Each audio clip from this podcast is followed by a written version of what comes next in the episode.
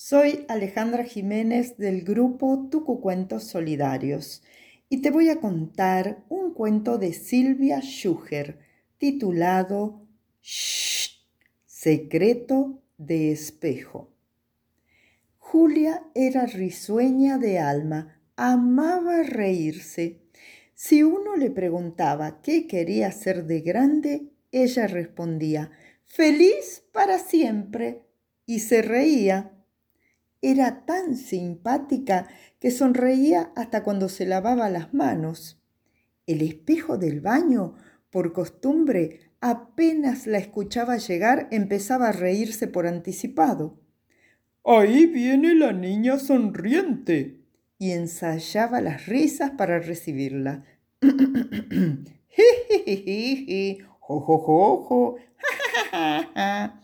es decir, antes de que ella tuviera tiempo de mirarse, el espejo empezaba a reírse.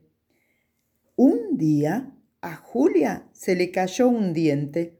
Era el primer diente de leche que se le caía.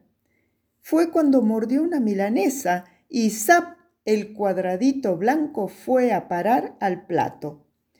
Primero se disgustó y nada más, pero a nadie le gusta que le digan vieja sin dientes. Así que se indignó hasta las lágrimas. Llorando como casi nunca lo hacía, Julia fue corriendo al baño para mirarse la boca. Y el espejo, por costumbre, apenas la escuchó entrar, empezó a reír y reír como siempre. ja, ja, ja, ja, ja, ja, ja. Pero Julia esta vez no reía, lloraba. Se miró y sintió que algo raro estaba pasando. Se limpió un poco los ojos por las dudas y volvió a mirarse sorprendida. Su cara en el espejo no hacía más que reír y reír. Este espejo se burla de mí, se burla de mí. Empezó a gritar por toda la casa. Los parientes y vecinos que la escucharon creyeron que la pobre se había vuelto un poco loca o que deliraba de fiebre. La mamá buscó el termómetro para tomarle la temperatura y el papá llamó al médico. Julia aseguraba una y otra vez que se sentía bien, que era el espejo el que se reía mientras que ella lloraba. Sin embargo, el doctor aseguró que Julia estaba enferma y que debía hacer reposo.